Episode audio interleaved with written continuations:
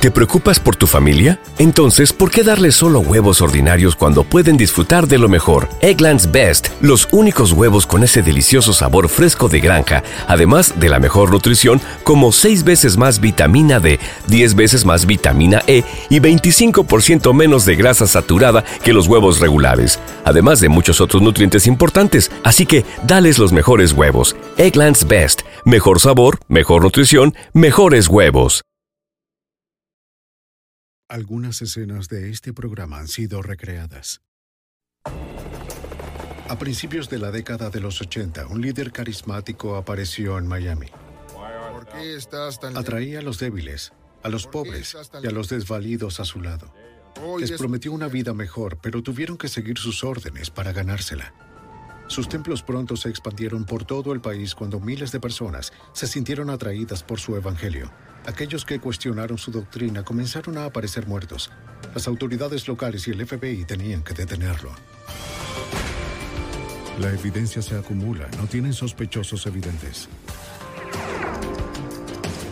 El centro de comercio es bombardeado. Ted Kaczynski es arrestado. Fugitivo a un prófugo.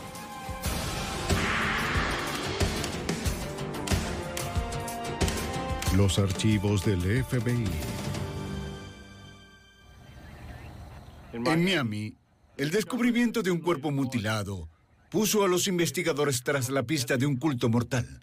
Los agentes encontraron un muro de silencio entre los miembros.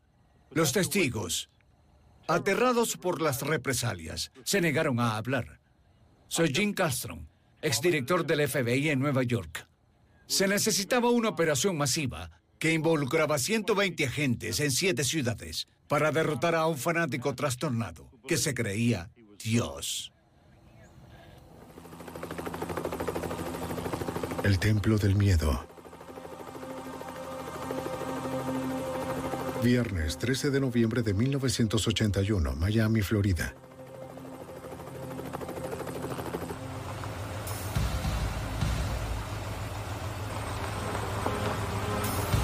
En las afueras de la ciudad, un supervisor de construcción estaba revisando su lugar de trabajo.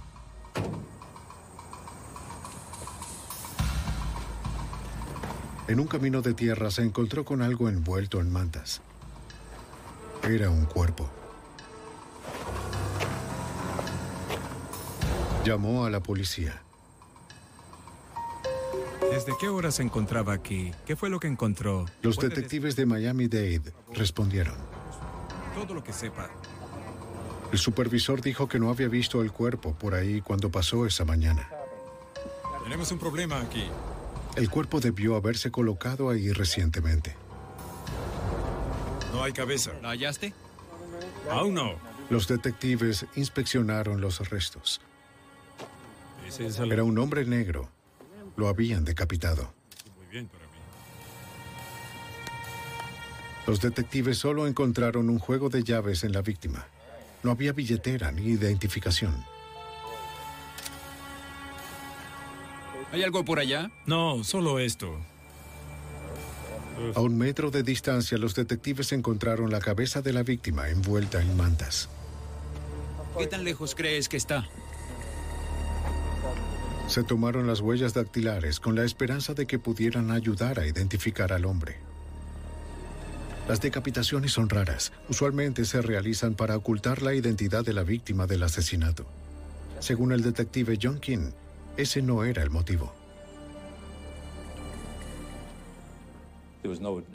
No hubo ningún intento de ocultar o impedir la identificación, porque realmente dejaron la cabeza en la escena. Por lo general, si se quiere tratar de evitar que se haga una identificación, tomaría otras partes del cuerpo, como las manos o la cabeza también. Parece que esta forma de matar era algo más ritualista que cualquier otra cosa. El rostro de la víctima estaba muy maltratado. La identificación visual sería difícil. Y a menos que las huellas dactilares estuvieran registradas, los investigadores no tendrían forma de identificarlo a partir de sus huellas.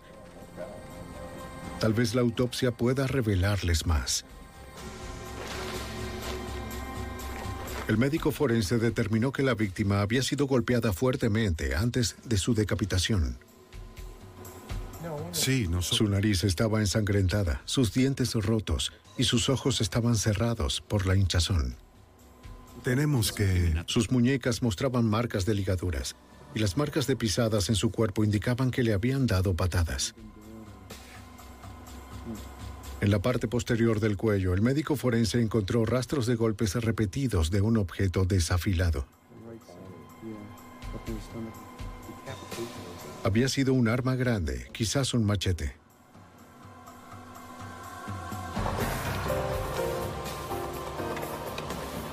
Comparar las huellas de la víctima no sería fácil.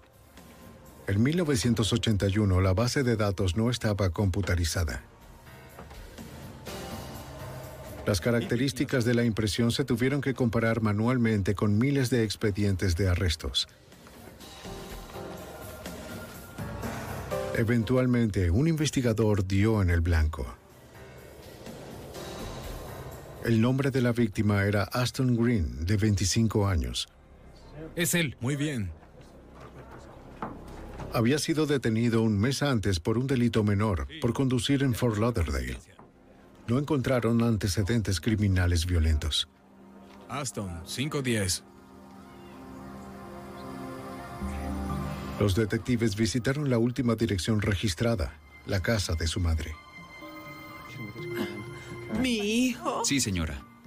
¿Podría ayudarnos con algo de información? Después de informar a la señora Green sobre la muerte de su hijo, los detectives le preguntaron por Aston. Investigación en curso. Dijo que su hijo se había convertido recientemente a la religión. Parecía haberlo tomado muy en serio. Dime, ¿qué estás Lo haciendo? había visto por última vez hacía dos semanas. Le había preparado una comida vegetariana de acuerdo con sus nuevas creencias religiosas. Te echo de menos, así que dime, ¿qué ha pasado contigo? En realidad he estado muy... Hablaron sobre su conversión. Siempre... Él le explicó que era un israelita negro, un Yahweh. Pero no sé. Ella le dijo a los investigadores que su hijo estaba comprometido con sus creencias Yahweh. Esa era la primera vez que oíamos la palabra Yahweh. No tenía ni idea de qué trataba el Yahweh, porque nunca lo había oído, no sabía nada sobre ello. No lo sé, pero... La madre de Aston Green no sabía su nueva dirección, aunque sí tenía un número de teléfono. Sé que es un mal momento. Este es el número lamento. que me dio la última vez que lo... Dijo que tenía un compañero, pero que no sabía su nombre. Con el número de teléfono determinaron la nueva dirección de Green, a unos 19 kilómetros del centro de Miami. Debido a la naturaleza violenta del asesinato, pidieron refuerzos antes de acercarse a la casa. Nadie respondió. Policía del condado de Dade. Abran. Quizás al compañero de Green también le habrían hecho daño. Aquí tienes. Prueba con las llaves. Los detectives decidieron entrar a la casa. La llave que encontraron en el bolsillo de Green abrió la cerradura. ¡Es la policía! Entramos en la casa con la esperanza de no encontrar otros cadáveres. Aún así, entramos para verificar. Encontramos una serie de artículos de carácter religioso, eh, libros de texto, material de trabajo y mucha literatura. Resultó que era literatura hebrea israelita.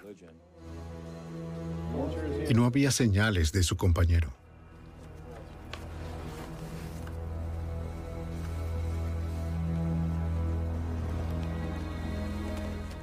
También hallamos un machete que estaba escondido al lado de uno de los sofás de la residencia. Inmediatamente nos interesamos por el machete, porque podría ser un arma para decapitar a alguien. El machete parecía estar limpio. Los investigadores continuaron su búsqueda. Miren, una información interesante. En la puerta hallaron un número de teléfono. 13 Lo rastrearon hasta una casa a tres kilómetros de distancia. 12. Hola. Hola. Soy el detective Christopher. Él es el detective... En la casa los detectives hablaron con un grupo de israelitas negros. Entre ellos estaba el compañero de Aston Green, Carlton Carey. Bueno, fue así. Todos conocían a Green a través del templo de Yahweh. Ellos le dijeron a los investigadores que Green, como ellos, se había desilusionado con la rígida doctrina social del templo. Yo lo he visto en el templo, pero no he interactuado. Para ellos, seguir al líder del templo era un precio demasiado alto.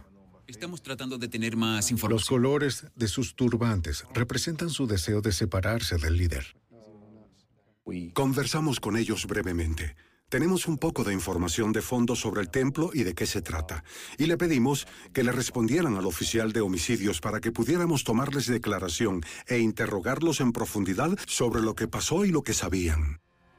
Varios sugirieron que los asesinos eran probablemente miembros celosos del templo de Yahweh, que querían silenciar a los que cuestionaban la doctrina. La mayoría tenía miedo de decir más, especialmente a la policía. Ya los habían señalado como disidentes. Temían que ante cualquier desobediencia fueran castigados con la muerte.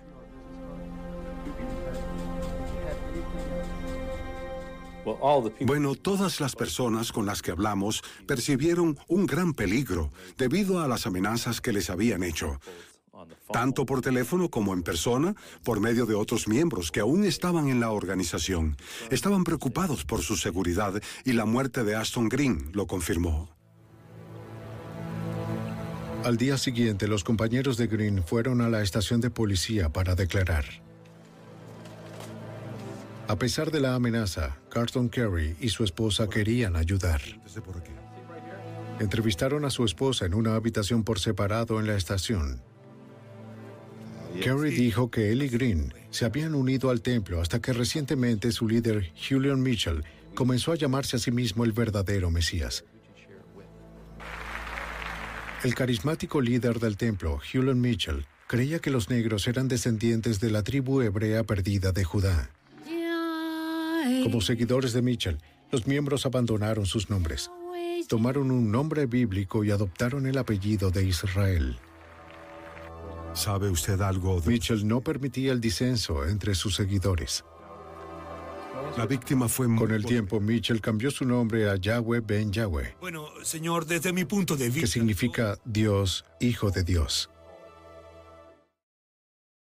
De hecho, en el interrogatorio que le hicimos, se refirió no como el Mesías, sino como un ladrón y estafador, que era su caracterización de Julian Mitchell en ese momento.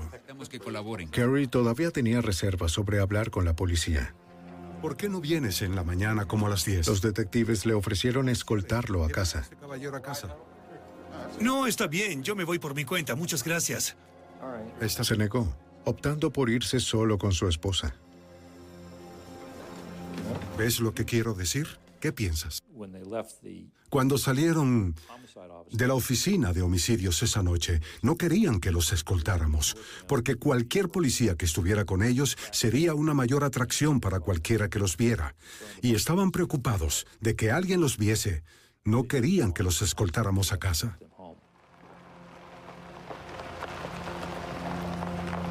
Carrie y su esposa tomaron una ruta sinuosa a casa para asegurarse de que nadie los hubiera seguido.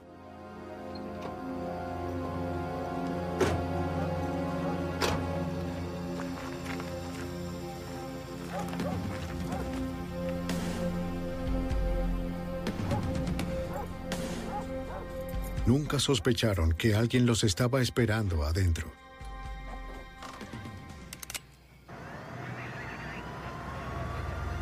Mientras la policía de Miami investigaba la decapitación de un miembro disidente de un grupo religioso, dos informantes fueron emboscados en su casa. Carlton Carey fue asesinado a tiros.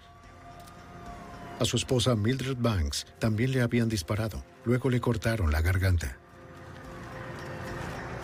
Apenas se aferraba a la vida. Al igual que la víctima decapitada, los dos eran miembros disidentes de los israelitas negros. En la escena, la policía encontró un machete ensangrentado. El detective John King creía que se había usado un arma similar en la decapitación anterior.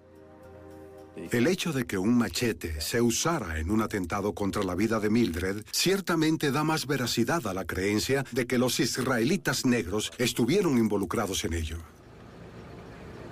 Los detectives se enteraron que muchos de los miembros del movimiento de los israelitas negros poseían machetes. La policía registró la casa. Nada de lo que se encontró en la escena indicaba quién era el responsable de la agresión. Quienquiera que fueran los asesinos, habían cortado la línea telefónica y no dejaron rastro físico de sí mismos. La única esperanza de los detectives era Mildred Banks. Si los médicos lograban salvarla, quizás podrían reconocer a sus atacantes. Mildred resultó gravemente herida como consecuencia del ataque. Le dispararon en el pecho y la bala aún estaba alojada en su cuerpo y tenía una herida profunda en el lado izquierdo del cuello. Tenía muy pocas probabilidades de sobrevivir a esas heridas. La policía esperó varios días para ver si sobrevivía a la cirugía. Sin su descripción de los hechos, los investigadores tenían pocas esperanzas de resolver el caso.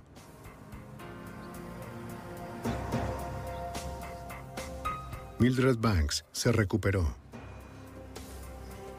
Cuando estaba consciente, los investigadores la visitaron en la sala de recuperación. A pesar de estar gravemente herida, pudo responder a las preguntas de la policía. Dijo que ella y su esposo habían pasado varias veces por su casa para asegurarse de que nadie los había seguido. No vieron a nadie, así que entraron.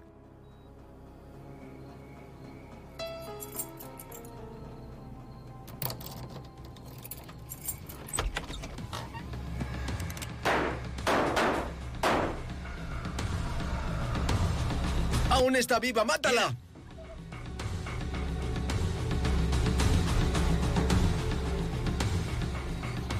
Estaba segura de que sus atacantes eran Yahweh, enviados porque habían hablado con la policía ese día. Nunca vio sus rostros.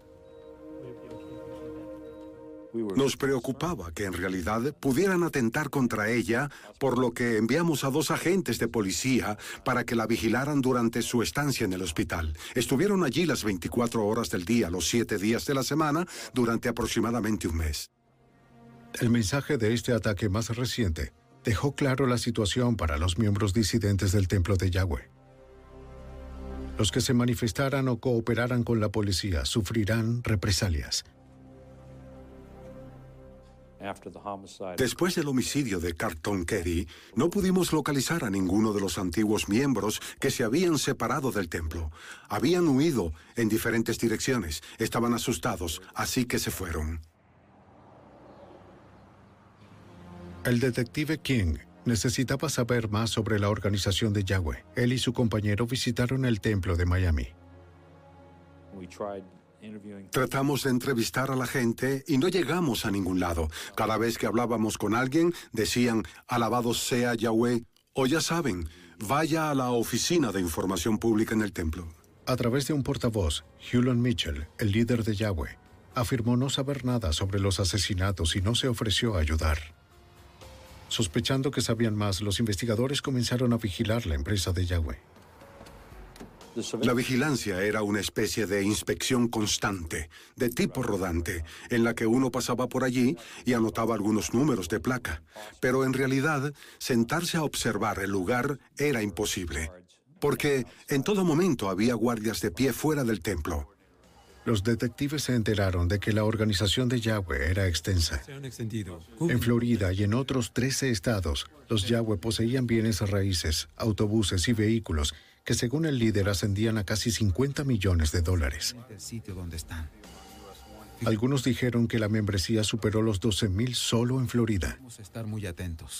La mayoría de estas personas son profesionales muy trabajadoras que realmente no creían mucho de lo que Hulon Mitchell les estaba enseñando. Ciertamente no eran racistas al nivel de él y no creían mucho lo que les estaba diciendo de que era él el Mesías. Sin embargo, creían mucho de lo que era en sí la religión en torno al judaísmo y a la religión musulmana.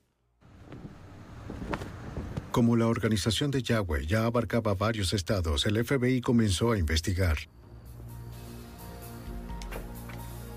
El agente especial de supervisión, Herbert Cousin, fue asignado como agente del caso. Él creía que la organización mostraba elementos de terrorismo doméstico. Las investigaciones sobre el terrorismo doméstico se llevan a cabo contra un grupo de personas que participan en actividades criminales para promover su objetivo social o político. Investigadores locales y federales profundizaron en la organización. ¿Por qué te encuentras? Hewlett Mitchell invitó a la gente sin hogar, a los indigentes y al expresidiario a unirse a sus israelitas negros. El Señor los recibirá. Las personas sin trabajo ni familia encontraron un lugar donde sentirse como en casa. Recibían comida, refugio y empleo. Esta amabilidad no reflejaba la verdadera misión de Mitchell. Desde la tierra. Enseñó que los negros, como el verdadero pueblo judío, tenían un papel crucial. Les dijo a sus seguidores que su deber era traer el cielo a la tierra, destruyendo a los opresores blancos. Para sus seguidores más ávidos, Yahweh ben Yahweh era el Mesías y todo lo que tenían le pertenecía, incluyendo su trabajo. En su palabra hasta el fin del mundo.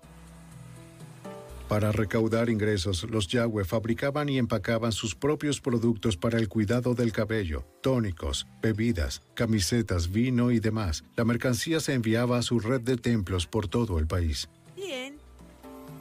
Eso es. ¿Qué tal? ¿Cómo han estado? Yahweh quería que sus miembros alcanzaran ciertas metas de ingresos para su templo vendiendo esas mercancías. A su vez, el templo los alimentaba, les daba cobijo e incluso educaba a sus hijos. A pesar de las acusaciones de violencia y de su mensaje de odio apenas oculto, el templo de Mitchell continuó prosperando y extendiéndose. De acuerdo con el asistente del fiscal de los Estados Unidos, Richard Scruggs, el público en general no tenía claras las verdaderas intenciones de Mitchell.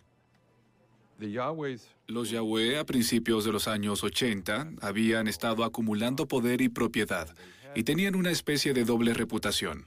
La gente los veía como un grupo algo aterrador y sabían que predicaban el odio y la violencia.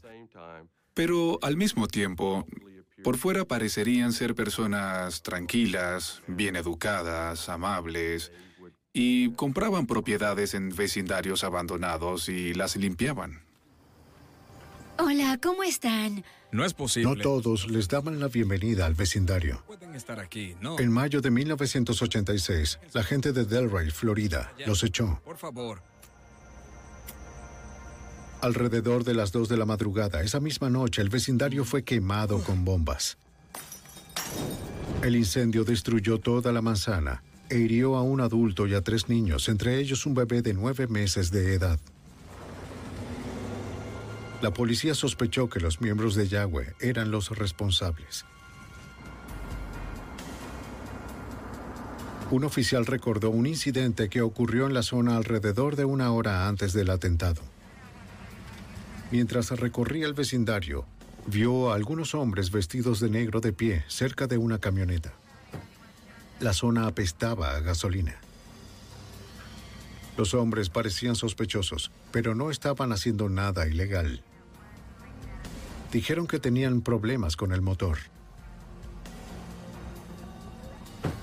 El oficial apuntó el número de matrícula y se fue. La policía determinó que la camioneta estaba registrada a nombre de un anciano del templo de Yahweh. Como pueden ver, Hewlett Mitchell negó estar involucrado en el ataque con las bombas incendiarias. Uno de sus seguidores fue más cooperador. Pudimos revelar más a través del informante que fue al cuartel del FBI para proporcionarnos información sobre el grupo. El informante confirmó las sospechas del investigador de que los secuaces de Mitchell eran los responsables de las bombas incendiarias, pero no tenía pruebas directas. Luego les dio a los agentes información sobre otro crimen. Confesó que había participado en el asesinato de Ashton Green, el hombre que hallaron decapitado en un camino de tierra.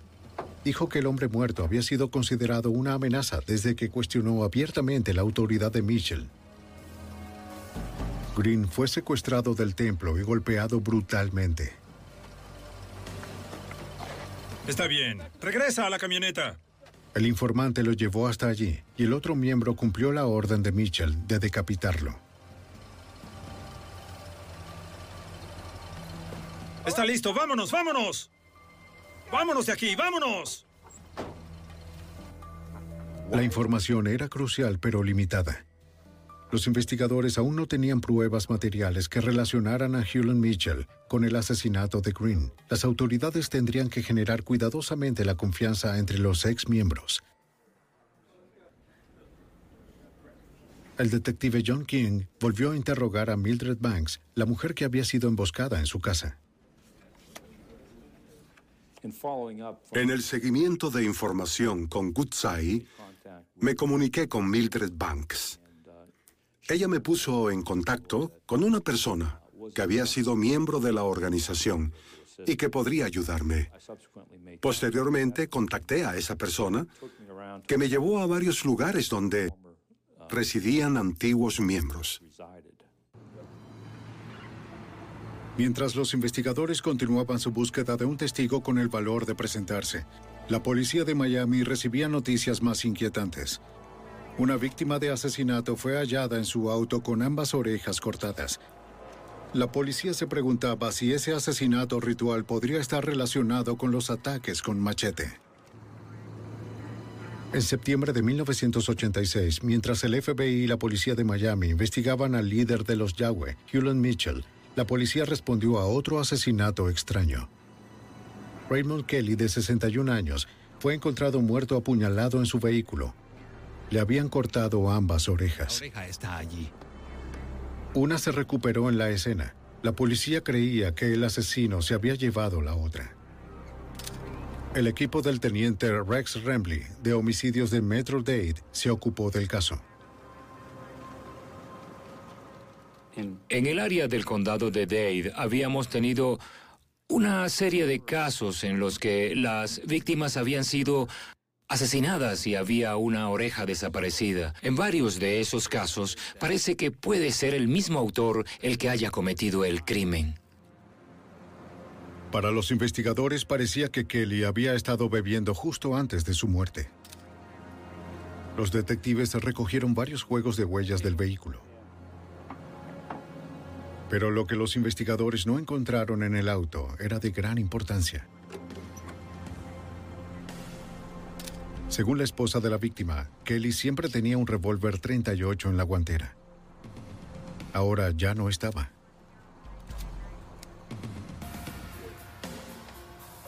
El serial del arma se ingresó en la base de datos del Centro Nacional de Información Criminal. Si el arma aparecía en cualquier parte del país, se le notificaría a la policía de Miami-Dade. Eso es todo. Semanas después, la policía de Opaloca, un suburbio de Miami, respondió a las llamadas de emergencia de los residentes de un complejo de apartamentos. Era un complejo de apartamentos que había sido sitiado, a falta de un término mejor, por los Yahweh. Los inquilinos que vivían allí lo llamaban los apartamentos de Dirt Road, un proyecto de vivienda para personas de bajos ingresos que algunos residentes consideraban una monstruosidad. Muchos se alegraron cuando el líder de Yahweh, Hewlett Mitchell, compró la propiedad. Los residentes de Dirt Road no.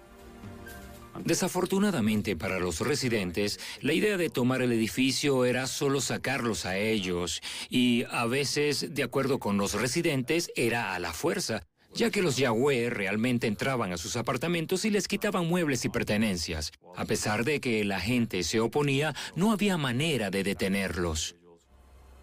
La iniciativa de desalojo de los Yahweh atrajo a las noticias de la televisión. Un residente, Anthony Brown, fue particularmente elocuente. Me quedaré aquí hasta que me den el aviso de desalojo. No me importa lo que digan. Sí, no van a entrar, así de simple. Maldijo al líder Yahweh, Hewlett Mitchell. Alrededor. Los investigadores sabían que Mitchell no toleraba la crítica pública. Los testigos dijeron a la policía que las tensiones en los apartamentos continuaron después al caer la noche.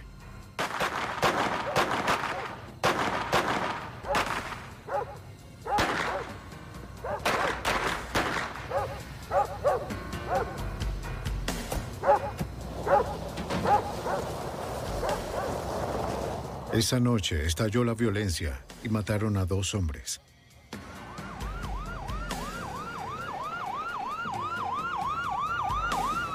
La policía respondió al doble asesinato.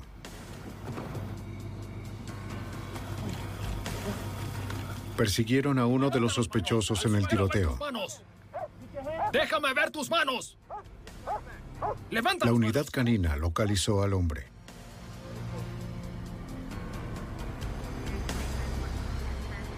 ¿Qué tenía? El sospechoso no llevaba nada en los bolsillos, excepto dos balas. Tiene las balas en su bolsillo izquierdo.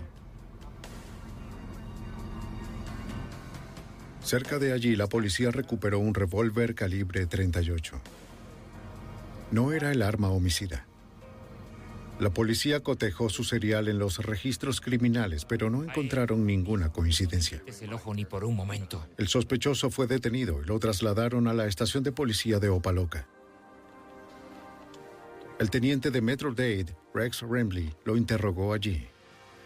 Solo intentaba obtener su información básica. Me había dicho que era de Naharia, Israel, y cuando le pregunté su edad me dijo que tenía más de 400 años. Así que ese era el tipo de persona con el que yo tenía que tratar.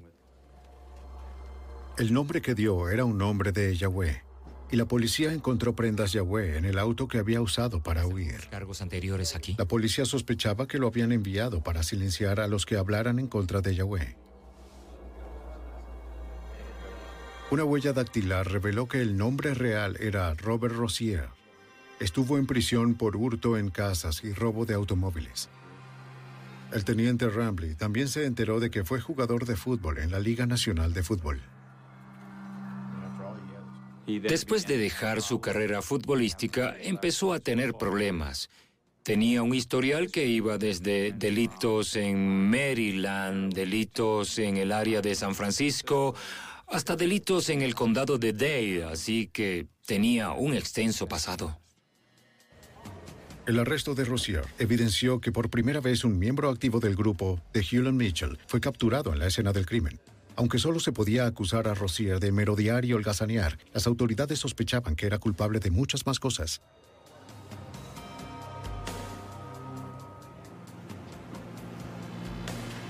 La policía de Miami buscó más información de los residentes que vivían cerca del complejo.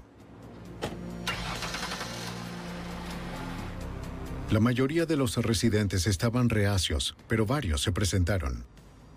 Pudimos determinar que el señor Rossier, de hecho, había estado involucrado en la persecución del señor Brown en el campo. Eh, estaba presente cuando se produjeron los disparos, cuando asesinaron al señor Brown y también había intentado huir de la escena.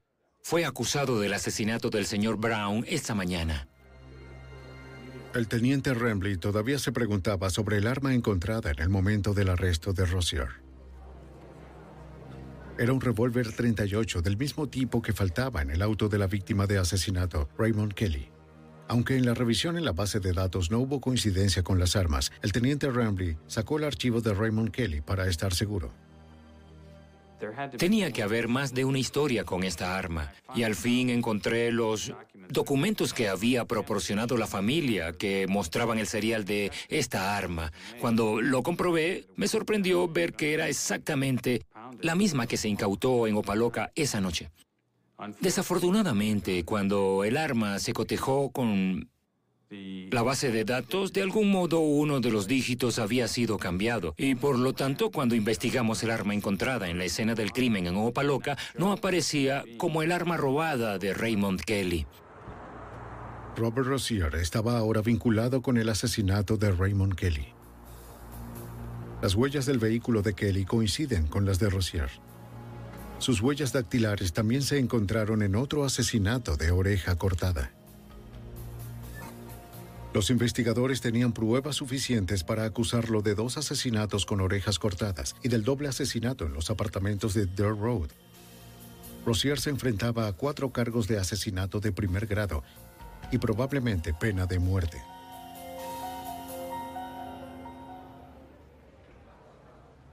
Mientras los investigadores de Miami trataban de acercarse al líder de Yahweh, Hewlett Mitchell, arrestaron a un hombre sospechoso de ser uno de los ejecutores de Mitchell. Robert Rozier estaba sentado tras las rejas enfrentando cuatro cargos de asesinato. Los investigadores esperaban que Rozier delatara al líder. Los Yahweh y su organización se convirtieron en el blanco del escrutinio público.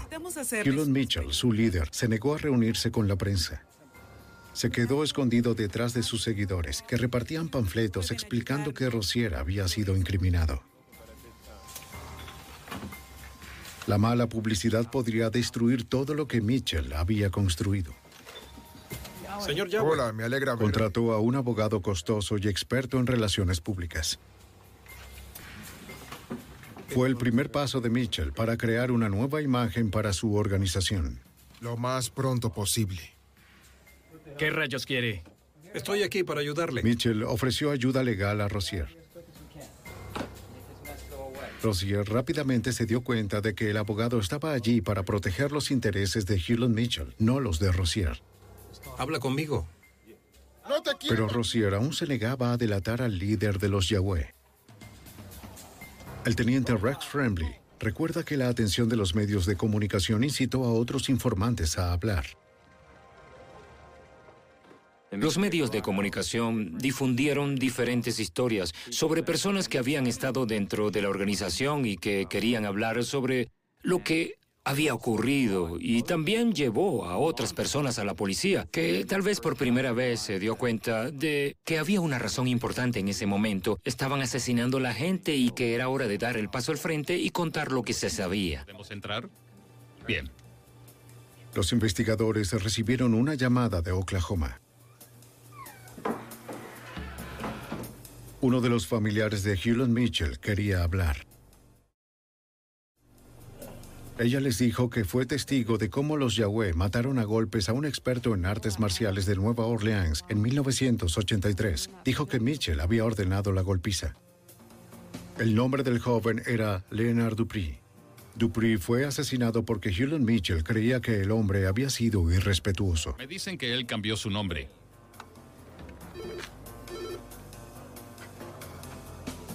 Los detectives localizaron a la madre de Dupree en Nueva Orleans. Hola, mi Ella es- confirmó que Leonard era un experto en artes marciales, que había dejado su hogar en 1983 para unirse a los Yahweh. Pero sin un cuerpo u otra evidencia, los investigadores no podrían arrestar a Mitchell. Mientras los investigadores se enteraban de los oscuros secretos de Mitchell, él estaba abriendo su templo al público. El refrigerador de agua Muy está al final. Para mejorar su imagen, Mitchell animó a sus seguidores más ávidos para trabajar en la comunidad en general. Pero un ávido miembro estaba empezando a cambiar de opinión sobre el líder que había seguido tan de cerca. Durante semanas, Robert Rozier estuvo sentado tras las rejas, observando a Hewlett Mitchell distanciarse más y más del sospechoso de asesinato. Luego, en junio de 1987, Mitchell excomulgó formalmente a Rozier en la televisión en vivo. Con el simbólico golpe de un marcador, Mitchell se había separado de Rozier permanentemente. A Rozier solo le quedaba protegerse a sí mismo. Decidió cooperar con el FBI. Era lo que esperaban los agentes de la brigada. Justo después de su traslado a la prisión federal, Rozier confesó a los investigadores que sabía de al menos 20 asesinatos en todo el país y que los había ordenado el líder de Yahweh, Hewlett Mitchell. Para los agentes estaba claro que Mitchell se escondía detrás de la religión organizada como un frente para el crimen organizado. ¿Por qué? Rozier también explicó por qué él y otro hombre asesinaron a Anthony Brown y Rudy Brossard en los apartamentos de Opaloca. Así que Para el agente especial Herbert Cousin, confirmó lo que sospechaba. Brown y Broussard fueron ejecutados. Eso es más o menos lo que sucedió. Se resistieron a ser desalojados de sus casas y hablaron varias veces en la televisión contra los Yahweh. Y nos dijeron que esa era la razón por la que fueron asesinados. Rosier también confesó el asesinato de Raymond Kelly y de otro hombre cuyas orejas también fueron cortadas. Rosier les dijo a los agentes que el líder de Yahweh le ordenó que asesinara a tantos demonios blancos como fuera posible y que regresara con una oreja como prueba. Con Rosier, el FBI tenía un testigo que podía vincular a Hewlett Mitchell con los violentos asesinatos. Pero como él mismo era un asesino, Rosier no era un testigo ideal para acusación. El fiscal Richard Scruggs necesitaba encontrar a otros testigos dispuestos a corroborar las historias de Rosier. Empezamos a viajar por todo el país, rastreando a estos sujetos, tratando de convencerlos de que testificaran y cooperaran. Una de las preguntas que nos hicieron al inicio era, ¿estaré en peligro si testifico? ¿Va a pasar algo? ¿Soy un probable objetivo de asesinato? Esa ha sido la única vez en mis 22 años de experiencia que le he dicho a la gente, porque sentí debía decírselo, que sí, que había la posibilidad de que sufrieran represalias. Hewlett Mitchell luchó contra la investigación al seguir puliendo su imagen pública. Me gustaría que todos le dieran una calidad. Continuó convirtiendo edificios abandonados en propiedades brillantes. Vamos a recibirlo. Mientras Yahweh Ben Yahweh rebajaba su mensaje antiblancos y hacía grandes contribuciones a causas populares. Creo que esto hará de la zona un lugar mejor. Viendo a Yahweh hacerse más y más fuerte, viéndolo ser más y más aceptado por la comunidad, yo y casi todos los investigadores sentí que había que detenerlo. Hewlett Mitchell se convirtió en la figura pública más grande y disfrutaba de toda la legitimidad que el dinero podía comprar. Hay mucha gente. Parecía imparable. espera de nuestra ayuda y debemos acudir. Después de casi una década de investigación, el FBI aún carecía de pruebas suficientes para arrestar al autoproclamado Mesías, Hewlett Mitchell. Ayudarte.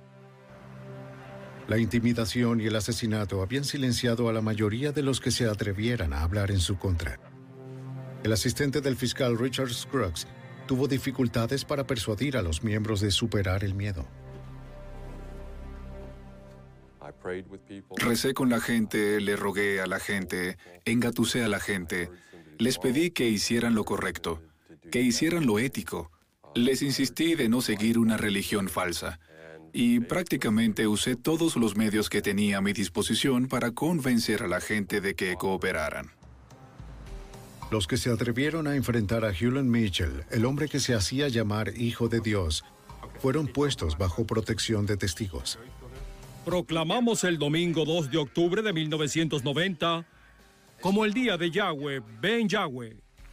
Mientras Mitchell continuaba frustrando la investigación en privado, públicamente su legitimidad creció como Yahweh Ben Yahweh. Hacía sesiones fotográficas con el alcalde. El alcalde proclamó el día de Yahweh. Ben Yahweh. Y había pancartas en las calles diciendo, proclamando el día de Yahweh, Ben Yahweh. En octubre de 1990, a pesar de sus éxitos públicos, el FBI presentó órdenes de detención para él y una docena de sus seguidores. Las mantuvieron en secreto para dejar al FBI prepararse un mes para arrestarlo. Los agentes apodaron el plan la Operación Jericó. El agente especial Herbert Cousin sabía que sería peligroso llevar a Yahweh Ben Yahweh a Miami, ya que estaba en la cima de su popularidad. La cuestión principal para la aplicación de la ley era la seguridad. La seguridad de las personas, de los miembros de las fuerzas de seguridad involucrados en el arresto y también la seguridad de personas inocentes y la seguridad de los miembros de Yahweh, incluyendo Ben Yahweh. Ahora hablar que cubrir todas. Desafortunadamente, Mitchell y otras personas nombradas en la acusación estaban programadas para embarcarse en una gira por varias ciudades. La primera parada de Yahweh, Ben Yahweh, era Nueva Orleans. Este es el pasillo y aquí El equipo principal de arresto lo detendría en el hotel. Una vez detenido, los equipos de otras seis ciudades capturarían a sus secuaces en el sur. Había varios equipos de arresto en diferentes ciudades. Muchas ciudades. Atlanta, Carolina del Norte, Nueva Orleans, Miami. Me enviaron a Nueva Orleans para ayudar a la división de Nueva Orleans con el arresto de Yahweh Ben Yahweh. El 6 de noviembre de 1990, Hewlett Mitchell llegó al Hotel Monteleone en Nueva Orleans. El FBI ya se encontraba allí.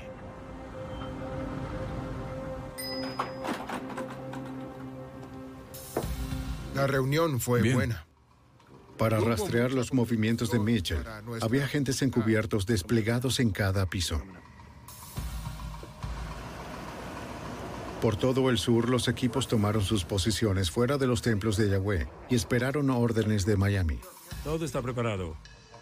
Proseguimos según... El éxito dependía de un flujo ininterrumpido de comunicación. Acabamos de ver. Vamos a seguirlo. Esperamos. Los agentes de Miami coordinaron toda la operación. Todos están listos para partir. A las 3 de la madrugada todos estaban en posición. Le dieron luz verde a Nueva Orleans. Los agentes del hotel llamaron a la habitación de Mitchell. La primera instrucción era que ordenara a su guardaespaldas para que se entregara a los agentes que estaban esperándolo al final del pasillo.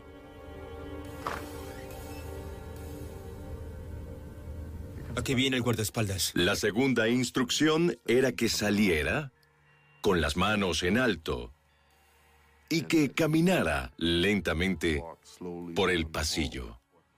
Vamos, vamos, vamos, vamos. Los agentes no sabían si Mitchell o sus guardaespaldas llevaban armas. Manos, camina hacia mí. Levanta las manos. Finalmente salió su principal sospechoso. Manos a la cabeza. Ponte de rodillas. Lo tenemos. Enviaron un mensaje a Miami. Está arrestado. Mitchell fue capturado. Era asesinato. Vamos, tenemos que irnos. Los otros equipos se incorporaron y arrestaron a los miembros criminales del templo de Mitchell. ¡Al suelo! ¡Al suelo! ¡Ahora!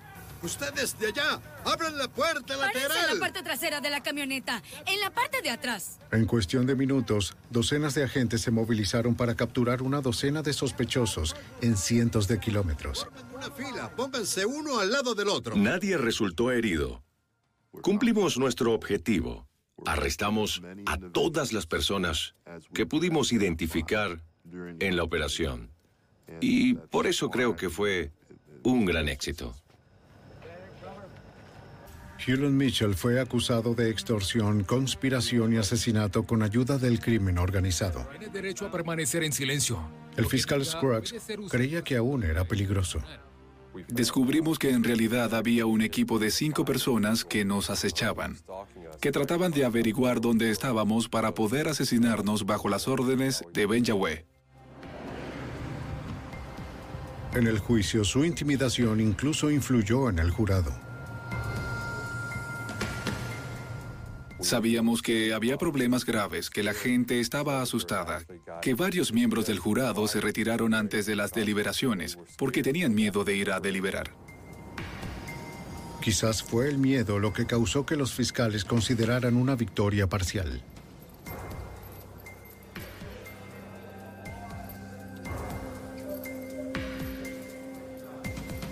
En mayo de 1992, Hewlett Mitchell y seis de sus seguidores más violentos fueron declarados culpables de conspiración. Pero Mitchell solo recibió 18 años en una prisión federal de máxima seguridad. Había sido un caso difícil para los investigadores. Encontró una filosofía exitosa a la que la gente acudía en masa. Empezaba a unírsele y a prometerle lealtad. Y creo que cuanto más poder obtenía, más influencia lograba en sus seguidores, pero al final perdía el control de sí mismo. Él creía realmente que podía hacer cualquier cosa, incluso controlar la vida y la muerte. Hewlett Mitchell está encerrado y sus acciones asesinas se detuvieron por aquellos que descubrieron la verdad detrás de su falso evangelio. Un vehículo blindado desapareció durante una parada rutinaria. Con casi un millón de dólares se suponía que era impenetrable. Los investigadores no sabían si el conductor estaba involucrado o si había sido emboscado. Agentes del FBI y detectives locales comenzaron a sospechar de un grupo de exoficiales de policía. Se necesitaría determinación y alta tecnología para rastrear a los ladrones y hacerles pagar por su asalto silencioso. La evidencia se acumula, no tienen sospechosos evidentes. El centro de comercio es bombardeado. Ted Kaczynski es arrestado. Fugitivo a un prófugo.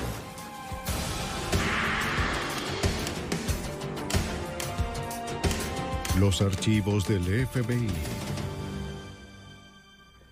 El dinero puede que no sea la raíz de todo mal, pero para algunos hombres, un millón de dólares es suficiente para justificar el crimen. Incluso quienes juraron defender la ley. Pueden verse tentados. Soy Jim Castron, exdirector del FBI en Nueva York. Cuando el robo se convirtió en asesinato, el FBI descubriría que un asesino estaría entre ellos. Asalto sigiloso. Centro Comercial Arrowhead, Glendale, Arizona, 28 de noviembre de 1994. A la una y media de la tarde, una furgoneta se detuvo frente a una tienda en el centro comercial. Era un vehículo blindado de Wells Fargo, sin nombre. Varias compañías utilizan estas furgonetas personalizadas, pues son blancos menos visibles para el robo.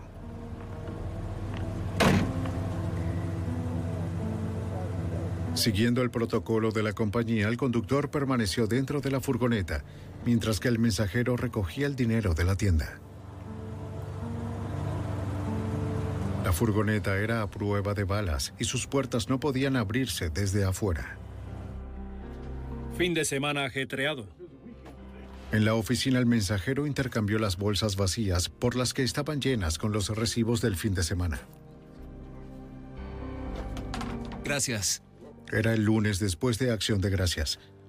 La recogida del dinero siguió al fin de semana de compras más atareado del año.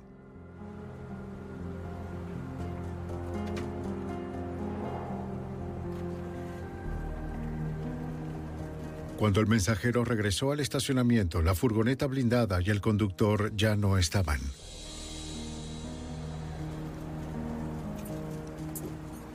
Inmediatamente llamó a la policía.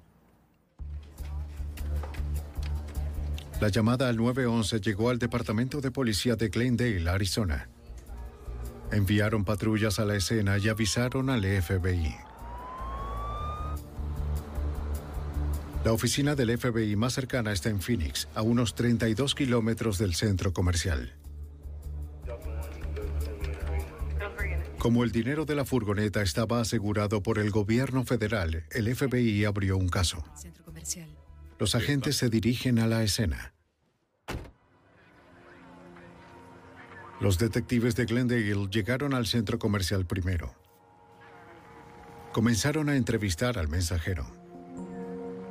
Dijo que se había ido solo cuatro minutos cuando descubrió que la furgoneta y su compañero John Magosh habían desaparecido. El mensajero estimó que la cantidad de dinero en efectivo, cheques y monedas en la furgoneta era de poco más de un millón de dólares. ¿Guardias de seguridad o alguien más? Los detectives entrevistaron a otras personas en el centro comercial. Vi a ese hombre de la chaqueta. Ninguno dijo haber visto u oído algo inusual.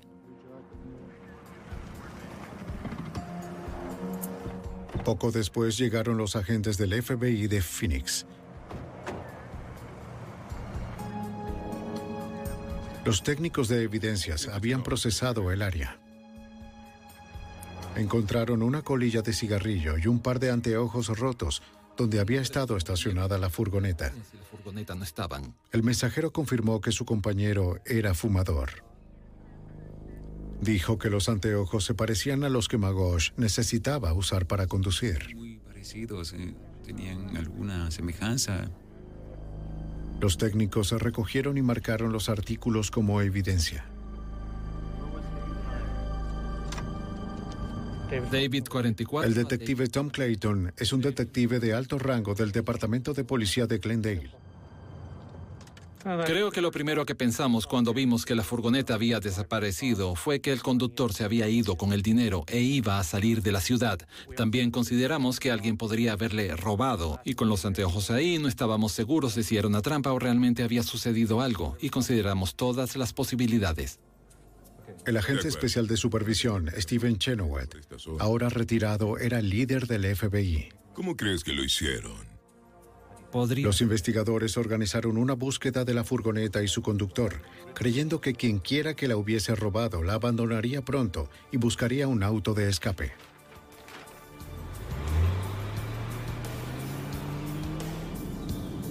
Enviaron a algunos oficiales para comenzar una búsqueda por tierra alrededor del centro comercial.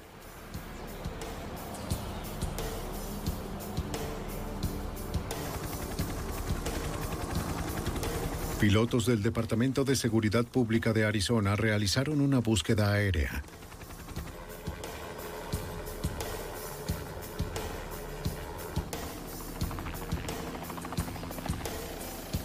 Los pilotos comenzaron en el centro comercial. Luego ampliaron su búsqueda en círculos concéntricos. Buscando la furgoneta en los vecindarios cercanos.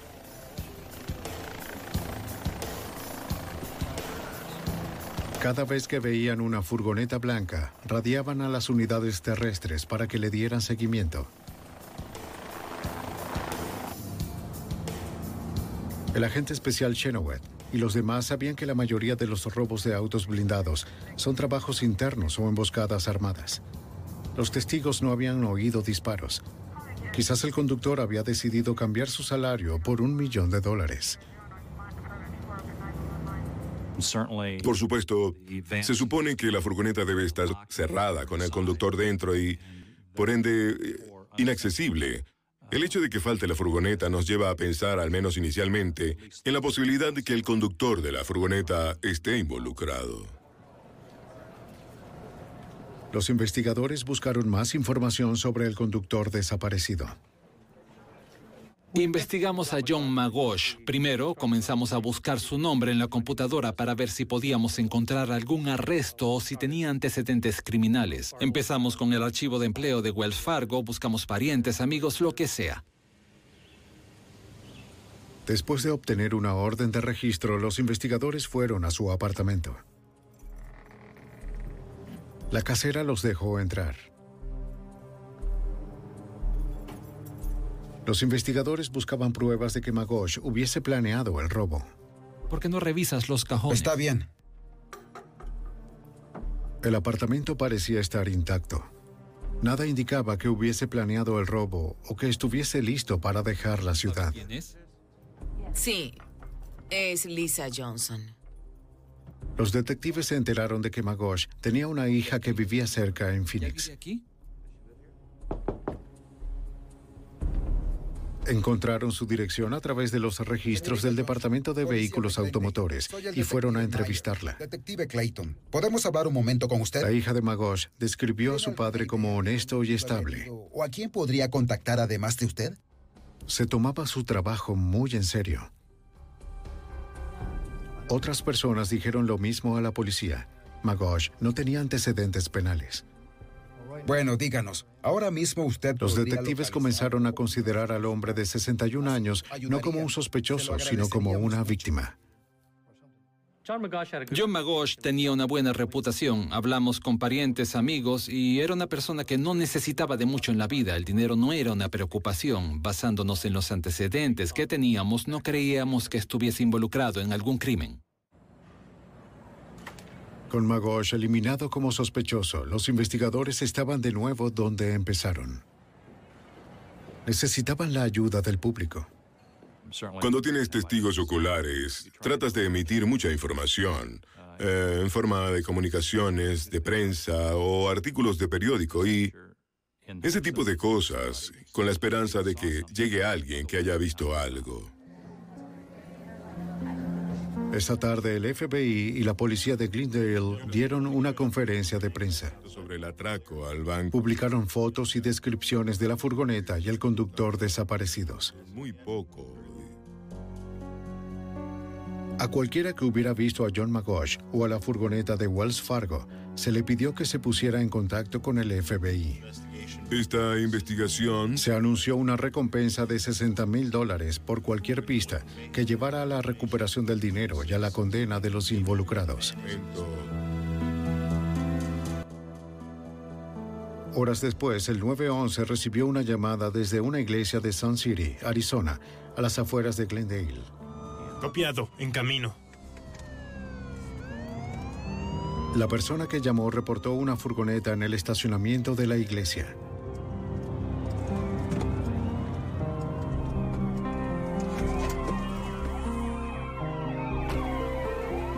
Los parroquianos que llegaron el lunes por la noche para un juego de bingo notaron la furgoneta que encajaba con la descripción en las noticias.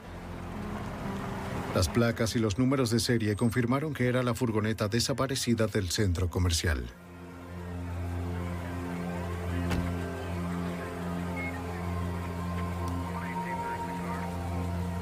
Los investigadores se acercaron con cautela, sin saber quién o qué esperaba adentro.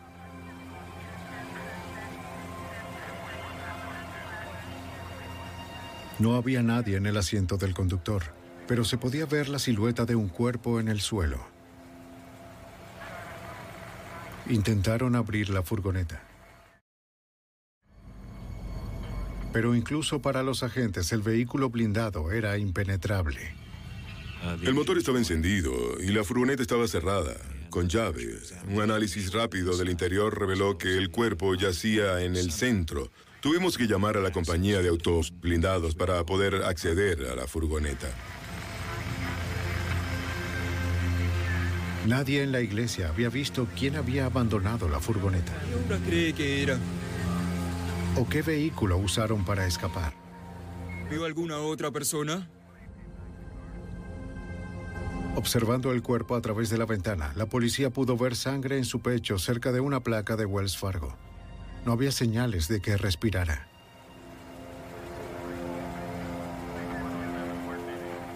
Las autoridades creían que John McGosh había sido asesinado durante el robo. No había marcas de balas en el exterior de la furgoneta, vidrios rotos ni signos de entrada forzada en las puertas. Quienquiera que hubiera robado la furgoneta sabía lo que estaba haciendo. Robar un auto blindado es un crimen bastante sofisticado. Se necesita mucha planificación detallada, así que después de encontrar la furgoneta y el cuerpo, sabíamos que probablemente nos encontrábamos frente a alguien que lo había pensado a fondo, lo había planeado muy bien y definitivamente no dudaría en asesinar para llevar a cabo el robo. Los investigadores necesitaban entrar en la furgoneta para saber qué había pasado.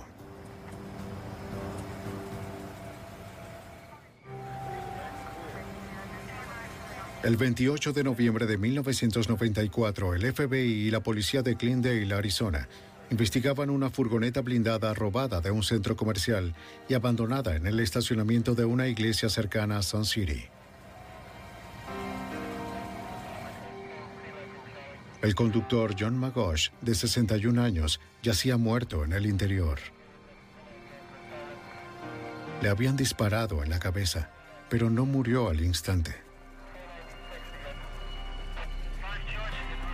Los forenses notaron salpicaduras de sangre en su nariz, indicando que Magosh había seguido respirando después de haber recibido el disparo.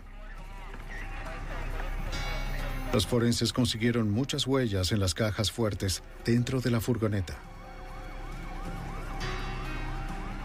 Las compararon con las huellas de los empleados.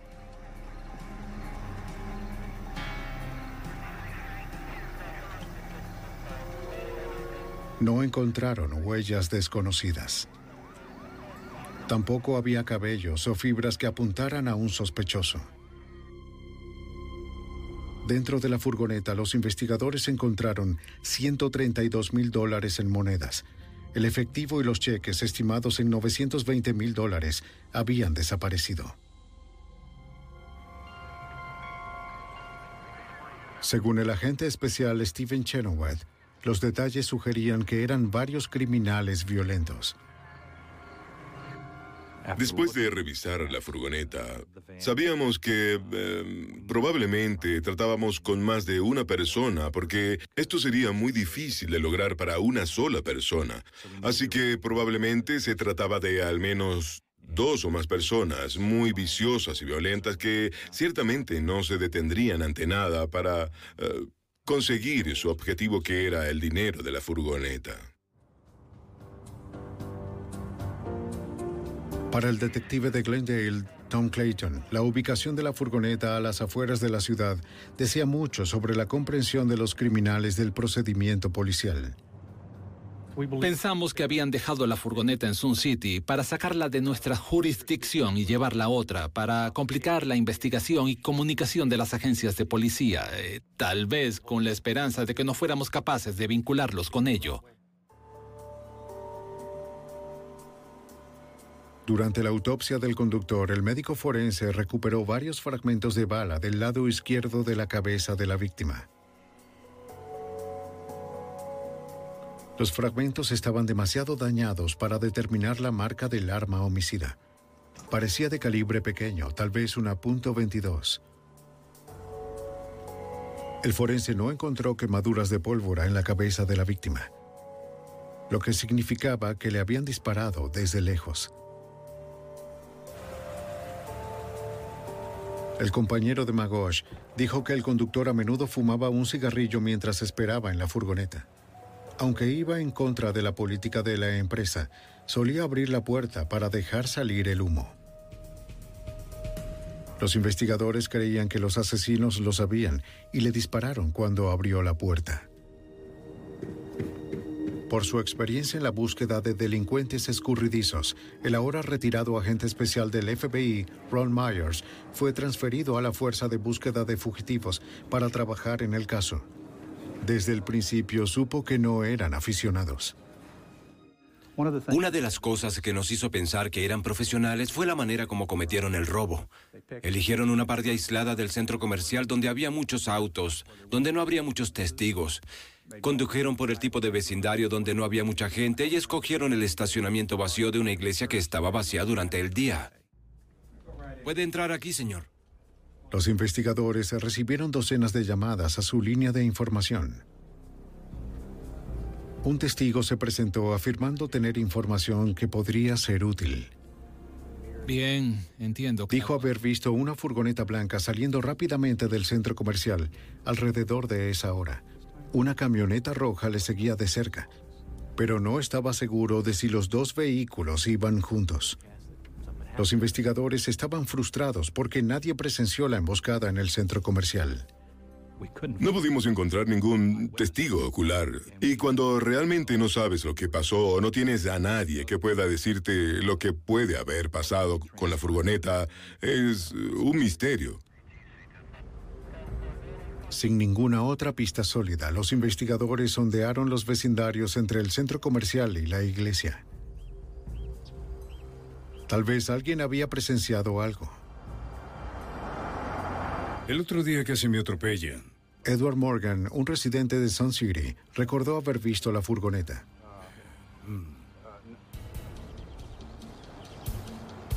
La tarde del 28 de noviembre, el señor Morgan regresaba de la oficina de correos cuando notó la furgoneta. El señor Morgan se detuvo porque pensó que no iban a detenerse en la señal de alto y temía que lo atropellaran. En ese momento se dio cuenta de que la furgoneta blanca iba con una camioneta roja detrás. Ambos aceleraron en la intersección y se alejaron. Pensó que era algo inusual, no solo la forma en que conducían, sino también la forma en que la camioneta roja parecía estar siguiendo a la furgoneta blanca. El señor Morgan no recordaba los detalles de la matrícula ni la cara del pasajero de la furgoneta. ¿Había un pasajero? Desesperados por un hallazgo, los investigadores querían ponerlo bajo hipnosis para refrescarle la memoria.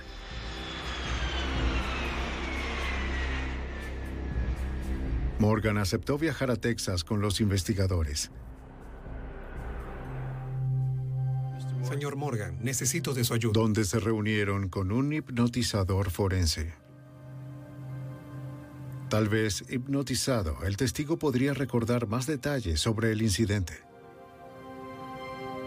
Las declaraciones hechas bajo hipnosis no se pueden usar en la corte, pero algunas agencias de policía piensan que es una herramienta de investigación útil.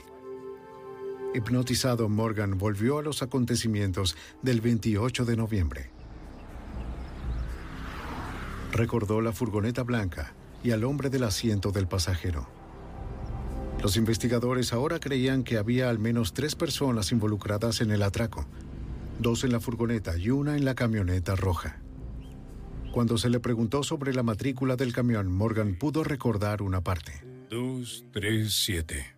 Muy bien. No fue mucho, pero les dio a los investigadores un buen comienzo. Tuvimos que ir al departamento de vehículos automotores para probar todas las combinaciones de esos números de matrícula y produjeron varios cientos de posibles vehículos porque Arizona no clasifica sus registros por colores. Sabíamos que buscábamos un tipo de camioneta en particular, pero al ver los registros no sabíamos su color, lo que quería decir que teníamos que entrevistar a todos los que estaban en la lista. Los investigadores finalmente localizaron a cientos de propietarios de camionetas. Entrevistaron a cada uno, pero no surgió ningún sospechoso.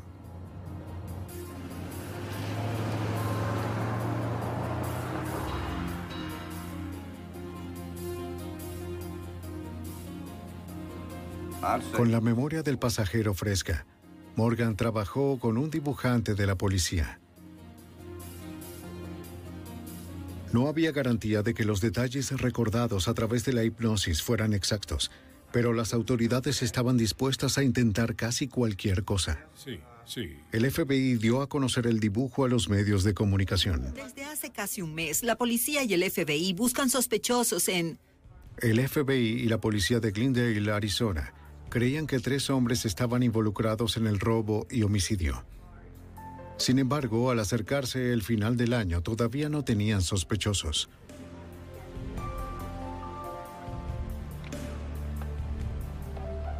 Parecía que nunca encontrarían a los asesinos. ¿Tienes el televisor encendido? Pero los investigadores no sabían que alguien había reconocido al sospechoso en el retrato hablado. ¿Puedes devolverme la llamada en 10 minutos?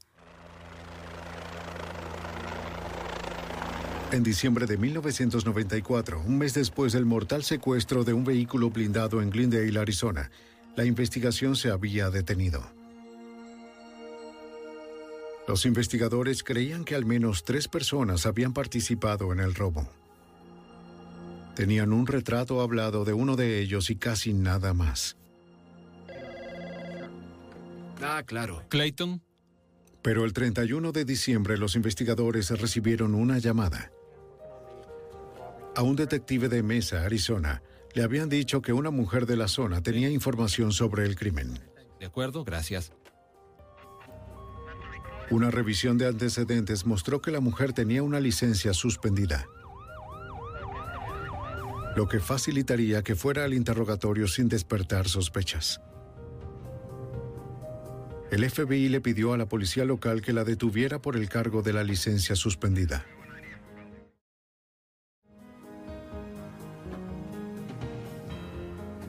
Tenemos entendido que estaba conduciendo. Los investigadores le preguntaron a la mujer si sabía algo sobre el robo del camión blindado en Glendale. Afirmó que no sabía nada, pero que conocía a alguien que sí. Nosotros hablamos por teléfono hace. ¿Podría escribir lo que dijo? Le dijo a los investigadores que su amiga Judy Espinosa había hablado con ella después de ver las noticias sobre el robo. Igual a él. Espinosa sospechaba que su novio podría estar involucrado. Sí, sí. Dicen que podría estar involucrado en el robo. La mujer le dijo a los investigadores dónde trabajaba Espinosa. Los investigadores hablaron con Espinosa. Buenas tardes, señorita Espinosa. Le preguntaron sobre el robo, recordándole que interferir con una investigación federal era un delito en sí mismo. Ella accedió a responder a sus preguntas. Bueno, Explicó que su novio James Greenham apodado Yoda, le había preguntado qué haría si él robaba un auto blindado y de repente tenía mucho dinero. Le dijo al agente especial del FBI Ron Myers que Greenan a veces trabajaba como caza recompensas y que normalmente estaba en bancarrota. Jim nunca tenía dinero, pero el día del robo llegó a casa, le dijo que tuvo que matar a alguien y que tenía mucho dinero encima. Nos dijo que Jim era un cazarrecompensas junto a un hombre llamado Tim Ring. Ella había estado en casa de Tim y había notado varios vehículos todoterreno nuevos, motos de agua y una motocicleta nueva. Tim había hecho un comentario sobre cómo ella nunca adivinaría cuánto dinero había en ese garaje. La información era buena, pero solo eran rumores. Los investigadores necesitaban pruebas más sólidas. Espinosa había guardado varios rollos de monedas que Greenan le había dado.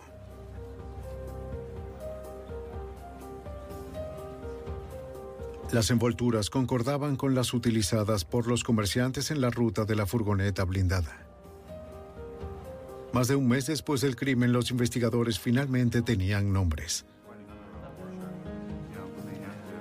Revisaron los antecedentes de los dos sospechosos. El agente especial del FBI, Steven Chenoweth, conocía el nombre de uno de los hombres. Tim Ring había sido informante en otros casos del FBI. Ya le habíamos pagado por algo de información en el pasado. Cuando obtenemos información de informantes, no tratamos con sacerdotes y con gente buena. Tratamos con tipos malos. Y Rin es un tipo malo. ¿Lo ves?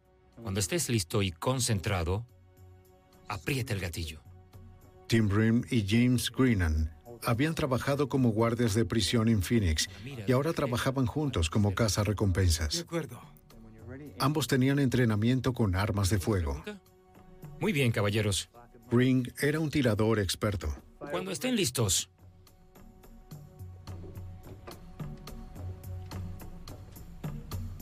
Seguir a casa recompensas sería peligroso. El hecho de que estos sospechosos tuviesen entrenamiento policial dificultaba el caso. Por un lado, conocían técnicas de vigilancia. Si descubrían a alguien siguiéndolos, sabrían qué hacer. Sabrían qué esperar de cualquiera que los siguiera.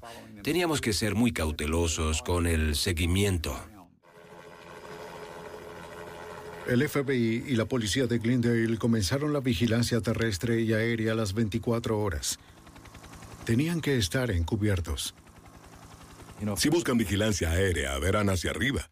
Estamos por aquí porque no podemos ver nada desde arriba. Así que estamos por aquí, por allá. Los agentes querían ver cómo ganaban dinero y cuánto gastaban. Por lo que veíamos al seguir al señor Greenham y al señor Ring, ninguno de los dos tenía un empleo remunerado. No tenían ingresos provenientes de fuentes legítimas. Sin embargo, los vimos gastar mucho dinero. Ring mandó a revisar su camioneta y Greenan compró un apartamento nuevo. ¿Cómo está? Hola. Ambos compraron motocicletas. Policía de Glendale. Este es mi Los agentes rastrearon sus compras. Parecía que los sospechosos no se excedían de cierto monto para evitar la atención del Servicio de Impuestos Internos. Siempre parecían tener cuidado al gastar dinero y se mantenían por debajo de los 10 mil dólares. Sabían que si gastaban más de eso en efectivo, la compra sería reportada a la hacienda pública.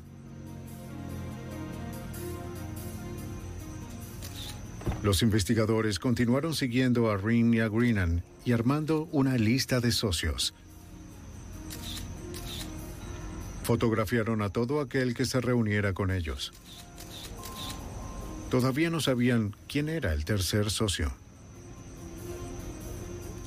El detective Tom Clayton esperaba que la vigilancia captara una reunión de los tres en algún lugar. Los veíamos reunirse en restaurantes e ir a clubes nocturnos donde se reunían con bailarinas.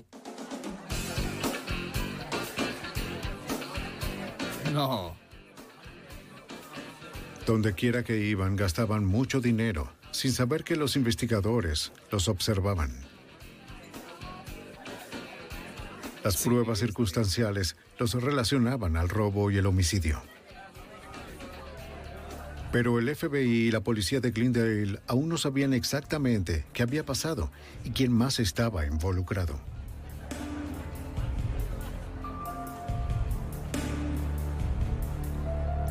Los investigadores tenían que adentrarse de alguna manera en el oscuro mundo de los cazarrecompensas.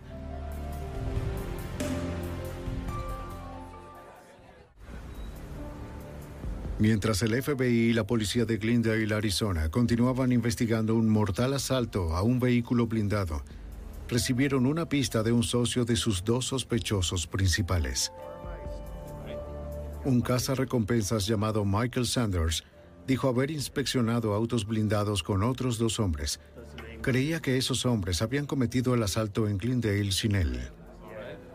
Enojado por haber sido excluido, decidió hablar. Mencionó algo sobre le dio al agente especial del FBI Ron Myers una pista sobre el tercer perpetrador. Sanders se acercó para decirnos que pensaba que Tim Green y Jim Greenan estaban involucrados en el robo del vehículo blindado y que un ex policía de Phoenix llamado Fergie que trabajaba en una tienda de cámaras en el centro comercial del Paradise Valley podría ser el tercer hombre. Los investigadores tenían que identificar a Fergie. Lo que vamos a hacer... Revisaron las fotos del caso. Intentar tomar algunas fotos y buscar al hombre, sí. Los equipos de vigilancia habían visto a Rin y a Greenan reunirse con un hombre barbudo que conducía un Camaro. El auto estaba registrado a nombre de William Ferguson. Como Sanders había dicho que Fergie era un ex policía, el detective de Glendale Tom Clayton revisó los registros del personal del Departamento de Policía de Phoenix. Mientras revisábamos los antecedentes de William Ferguson, encontramos que se retiró del Departamento de Policía de Phoenix después de 20 años y el retiro fue debido a algunos problemas disciplinarios. Los investigadores comenzaron a vigilar a Ferguson. Vieron que el ex policía se reunía a menudo con los otros sospechosos y que también estaba gastando mucho dinero. Los agentes creían haber identificado a los tres hombres responsables del robo y asesinato. La investigación se vio afectada por el hecho de que los sospechosos tenían formación policial, porque sabíamos que iban a encubrir pruebas. También sabía que tenían entrenamiento con armas de fuego, lo que los hacía peligrosos para los oficiales de vigilancia.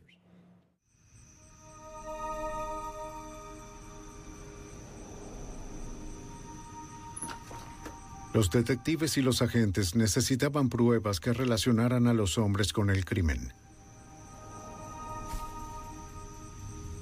Durante la vigilancia comenzaron a revisar la basura, confiscando bolsas de basura de los sospechosos con la esperanza de encontrar algunas pistas.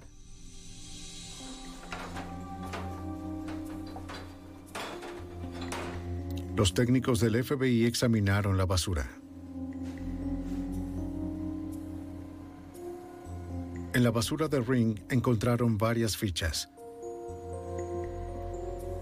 Cada una tenía notas detallando rutas de autos blindados. El análisis confirmó que la letra era de Ring. Pero necesitaban más. Hay otra aquí. Esto acaba de llegar. Querían grabar a los sospechosos discutiendo el crimen. Los tres hombres tenían llaves del departamento de James Greenan. El agente especial Steven Chenoweth creía que usaban el apartamento como cuartel general. Timothy Green estaba casado, tenía esposa e hijos. Creo que la probabilidad de que ocurrieran discusiones respecto a este robo de un vehículo blindado en su casa era un tanto baja. Pero sentimos que sí estaban ocurriendo en la residencia de los Renan. Así que eso fue lo que nos impulsó a tomar una decisión y colocamos un micrófono dentro del apartamento de los Renan. El agente especial Myers formó parte del equipo que entró al apartamento para colocar el micrófono. Cuando abrimos la puerta, inmediatamente se activó una alarma. Cerramos la puerta y salimos del área. Tuvimos que volver más tarde con un experto en alarmas. Cuando volvimos a entrar nos dimos cuenta de que se trataba de un simple detector de movimiento encima del refrigerador. Todo lo que teníamos que hacer era presionar el interruptor para apagarlo. Nada sofisticado.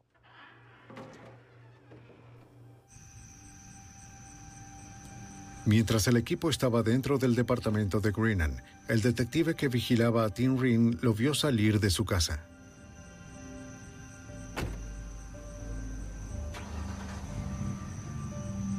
Ring tenía una camioneta roja como la que dijeron haber visto siguiendo a la furgoneta.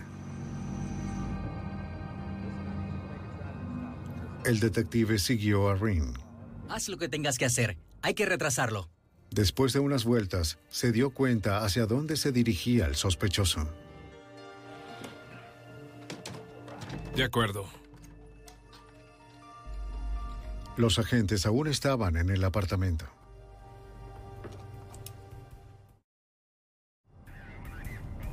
Tim Green se dirigía hacia allá. Green solía ir a casa de Greenan incluso cuando éste no estaba. Si entraba al apartamento, interrumpiría la instalación del micrófono. Suspendida. Comprueba su matrícula. El equipo en el apartamento necesitaba más tiempo. Lo distraeré unos minutos. El detective llamó a un uniformado para que detuviera a Ring por exceso de velocidad. Cualquier cosa para retrasar al sospechoso.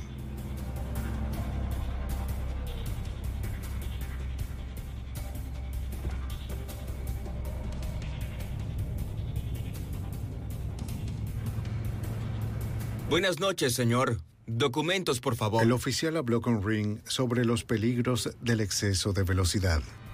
Tan pronto como puedas. Los detectives querían mantenerlo ocupado mientras el equipo terminaba en el apartamento. Vamos, están en camino. De acuerdo, guárdenlo todo. Acomoden esto. Terminaron justo antes de que Ring llegara.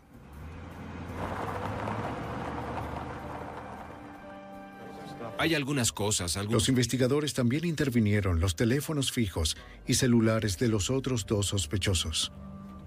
Para hacerlos hablar, el agente especial de supervisión, Steven Chenoweth, reveló información falsa sobre el caso. sobre este plan. Decidimos emitir un comunicado de prensa sobre la investigación. Pensábamos que cuando lo oyeran, sin duda eso generaría algunas conversaciones telefónicas y discusiones entre los sospechosos. Hola. Tuvo el efecto deseado. Hablaron sobre la información que publicamos, de lo exacta que pensaban que era, si estábamos o no en lo correcto y si creían que nos estábamos acercando o no. No pueden vincularnos con nada de eso, todo está mal. Mientras los sospechosos hablaban, los investigadores escuchaban.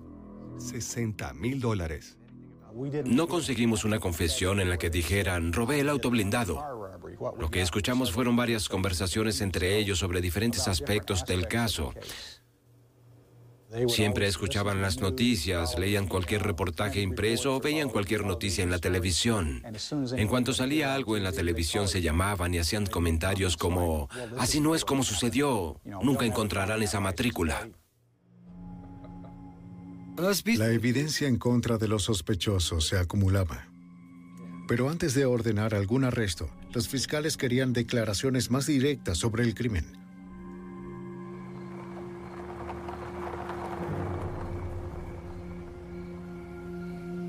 Los investigadores provocaron a los sospechosos una vez más.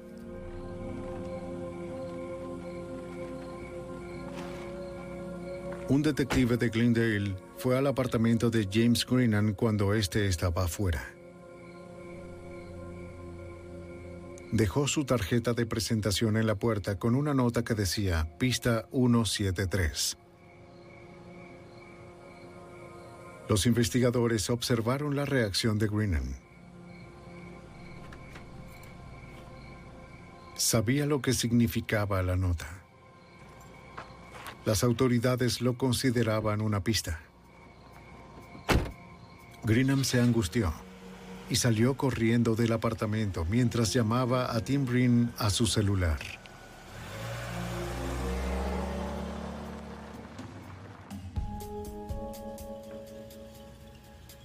Los agentes vigilaban desde un avión y escuchaban las conversaciones telefónicas. Hola Tim, escucha. Greenham condujo hasta el desierto antes de detenerse. Escucha, no tienen nada en tu contra. No te preocupes. Green trató de calmar a Greenham, prometiéndole que las autoridades no tenían nada contra ellos. no te preocupes. Pero Greenham dijo que estaba asustado. Incluso amenazó con suicidarse. No, no hagas nada. Finalmente, Green convenció a Greenham de que las autoridades no estaban tras ellos. Pero si veo un policía más, uno más. Greenham dijo que si otro policía lo contactaba, iba a enterrar el dinero. Esa parecía ser una referencia directa al crimen. Patrulla 6 Los investigadores consideraron que finalmente tenían suficiente evidencia. Enviaron unidades para arrestar a Greenan y Ferguson. A Jim Greenan lo arrestó un equipo, a William Ferguson lo arrestó otro. Intentó resistirse, pero fue sometido rápidamente. A Tim Green lo llamaron a una oficina del FBI con la excusa de ver algunas fotografías, porque se había ofrecido anteriormente ayudar al FBI a tratar de descubrir quiénes eran los ladrones. Lo que creemos fue un esfuerzo de su parte para tratar de averiguar lo que sabíamos. El agente del FBI que había usado previamente a Rin como informante lo llamó. ¿Recuerdas que hablé contigo sobre ese caso? Tenía Rin accedió. Que vieras. El 16 de febrero de 1995, Tim Ring llegó a la oficina del FBI en Phoenix. Agentes encubiertos lo esperaban en el vestíbulo. Creían que no iría armado a la oficina del FBI, pero no podían estar seguros. Para garantizar su seguridad necesitaban sorprenderlo. ¿Hace unos minutos? Teníamos dos instructores de tácticas defensivas grandes y robustos. Uno de ellos tenía 25 años de experiencia en artes marciales. Se acercó a Ring y lo golpeó en la cabeza, lo derribó como un saco de patatas sin este saber lo que sucedía. Los tres sospechosos estaban fuera de las calles. Ahora los investigadores necesitaban pruebas materiales para asegurarse de que los enjuiciamientos fueran exitosos.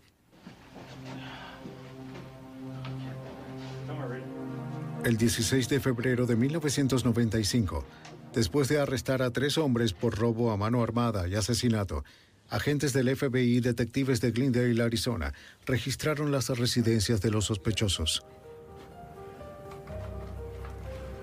Encontraron pruebas importantes en la casa de Tim Green, sospechoso de ser el líder de los tres.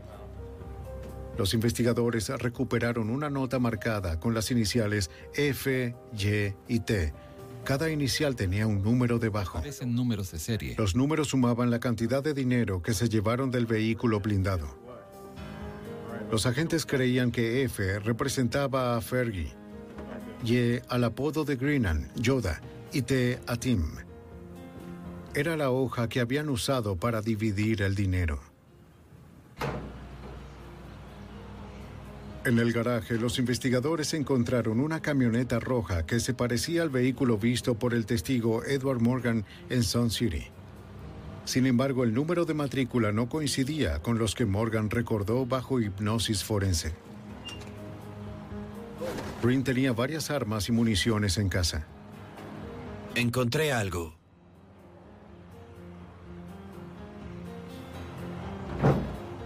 En una bolsa de lona, los agentes también recuperaron 270 mil dólares en efectivo.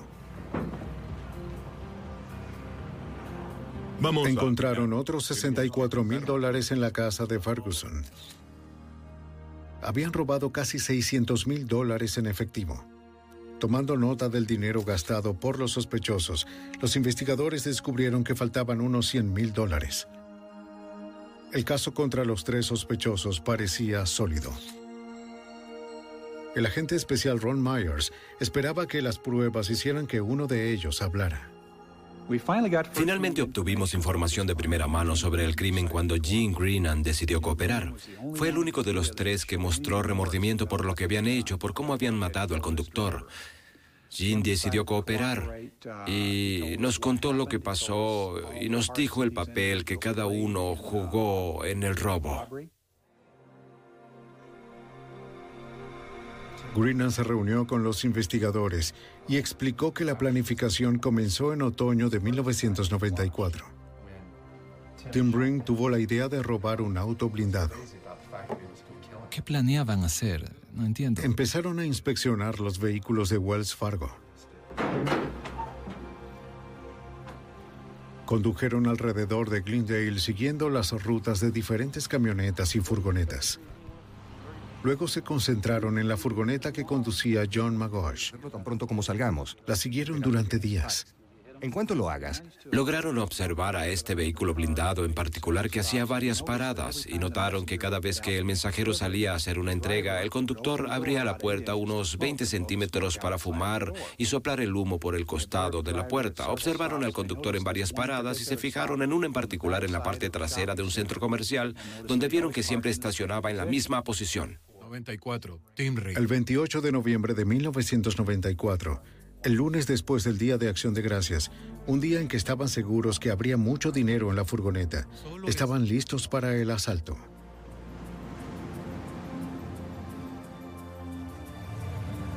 James Greenan y William Ferguson esperaron en la tienda sin ser vistos.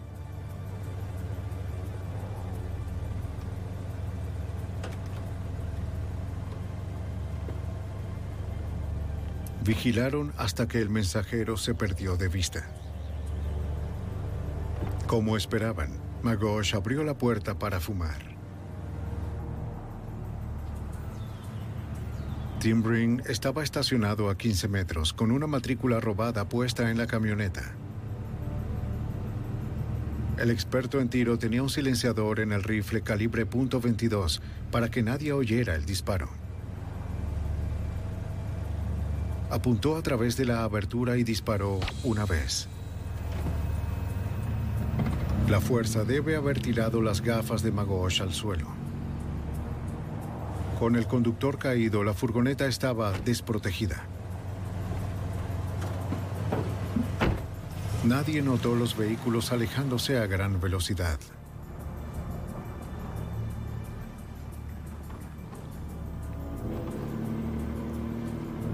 Fueron al estacionamiento de la iglesia. Estaría vacío a esa hora del día.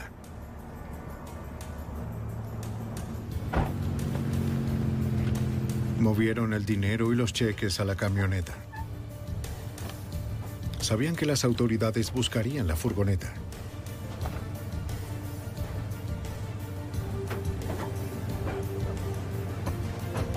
Según el detective Tom Clayton, dejaron la mayoría de las monedas y fueron a destruir los cheques y otras pruebas. Luego cargaron el dinero en la camioneta de Tim Ring y condujeron hacia el desierto, donde dividieron el botín, se cambiaron de ropa y quemaron todo. Greenan dijo que enterraron la evidencia quemada y la matrícula robada en el desierto. enterradas las placas. El agente especial Stephen Chenoweth se preguntó si era la matrícula que había visto Edward Morgan. Ah, fuimos y encontramos el lugar, excavamos y vimos que los tres números de la matrícula coincidían con los números que nos había dado el señor Morgan. La información que nos dio era correcta. James Greenan se declaró culpable de asesinato en segundo grado y robo a mano armada y está cumpliendo 27 años y medio. William Ferguson se declaró culpable de robo a mano armada y cómplice encubridor y está cumpliendo 17. El 6 de diciembre de 1996, Tim Brin fue declarado culpable de asesinato en primer grado, conspiración y robo. Es muy cruel que alguien asesine a un conductor de una forma tan atroz. Eh, sin duda quieres usar todos los recursos en identificar a los involucrados y ponerlos tras las rejas. Por sus crímenes, Rin recibió la pena de muerte. Actualmente espera su ejecución en la prisión estatal de Arizona, en Florence.